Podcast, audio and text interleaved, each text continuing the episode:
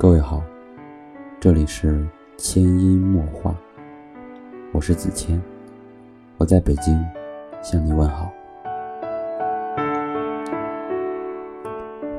北京这几天，天空中没有一丝云，道路两旁树也特别稀少，阳光照的地面、屋顶、人脸，发出明晃晃的光。照的北大图书馆的屋顶更是耀眼。校园周边车水马龙，难得看到商店。唯一卖吃的地方，就是堆满书报的报刊亭。没有人停留，学生亮出学生证，快速通过校门，游客会被阻挡在外。走在校园中的外国留学生占了快一半。走在路上，可以听见各种不同语言的交谈。他们交谈着读过的英文原著，参加过的大型比赛。我像一个丧失理解能力的人，不懂他们的语言，即使是中文交流，也含有专业术语。北大学霸众多。能到这里读书的都是当地的佼佼者，但也有到大学后，因为感受到了前所未有的挑战而一蹶不振的人。有每天如高三一样拼命被保研的学霸，也有通过各种比赛拿名次但专业不怎么样的人。他们怀着各种本领，冲进这所历史悠久的门。他们对于学习的热情和对于课外活动的兴趣一样强烈。本科生基本满课，却还要参加很多社团。一到周末，路口就是百团争艳的时候。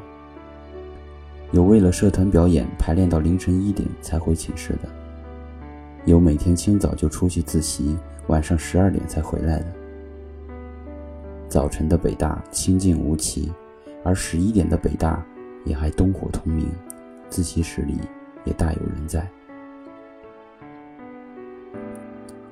前几天晚上都是朋友到门口接我，几天下来，我还是记不得路线。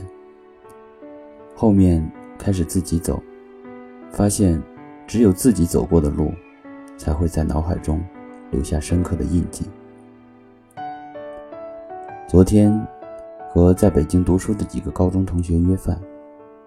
高中时的场景历历在目。我们为了一道没有办法弄懂的题，可以研究半天；为了一次不理想的成绩，可以失落好几天。精神如绷紧的弦，一触即发。所有的风吹草动都会被放大。老师、家长、学校。调动所有事件，给我们制造了一个理想的世界。只要考上好的学校，人生就都顺利了。而到了大学的我们，都认同，高考完就轻松了。这是我们听过最好的笑话。高考只是人生中的一道坎。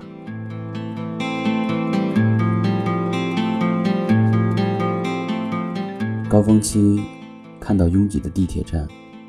大家一哄而上，从一个地方进入铁箱子，赶往另一个地方工作。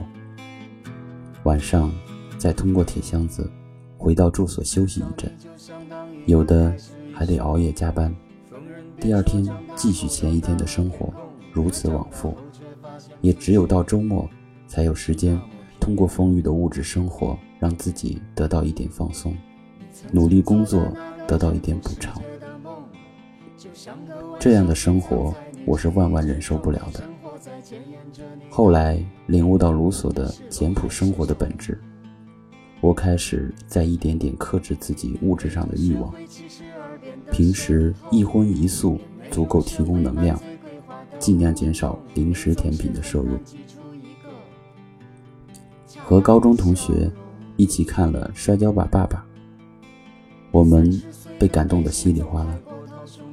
吉他没有走上那条一般女孩子都会走的路，不顾周围人的讥笑和男孩子摔跤比赛，在爸爸的严格训练下，获得了国家大奖，得以进入最好的体育学校训练。教练要求他放弃原来不正规的训练，完全按照教练的方法。吉塔在同学的带领下，开始忘记爸爸之前的严苛要求，不注重饮食，还经常外出游玩，最后输了国际赛事。他意识到学校并不能教会他什么，又开始接受爸爸的指导，才一步步晋级，最终靠自己实现了反击。这部电影像是一碗心灵鸡汤，精神一下子被振奋。不是所有的好教育系统都适用于你，适合自己的才是最好的。比赛就算只有两分钟，也有一百二十秒，不到最后一秒，谁也不知道赢家是谁。读过的书让我更丰富，走过的路。让我更精彩，遇到的人让我更宽容。除了学校的差别、成绩的差别，没有觉得自己会差到哪里。北大、清华的确可以提供更好、更高的平台，让你成为更好的人。如果可以，谁又不想呢？而无法改变的，只能接受；可以改变的，就去把握。毕竟，所有的路都要自己走。不埋怨过去，不抱怨生活，一切可以改变的，你都可以去争取；不可改变的，也会成为生命中精彩的一笔。生命短暂，一声哭喊来到世间，一口呼吸，便让一切都归于虚无。生命本没有意义，是每个人自己赋予了它含义。要想成为什么样的人，过什么样的生活，尽力去追寻，即使没有实现，也不枉此生一行。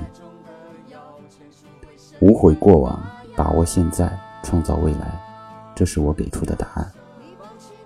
一千个人心中有一千个哈姆雷特，北大在不同人眼中又是不一样的场景。也许你也一直有疑问，答案。要靠你自己去寻找。写这篇文章，给自己，也给每一个曾经梦想破碎的人，以此共勉。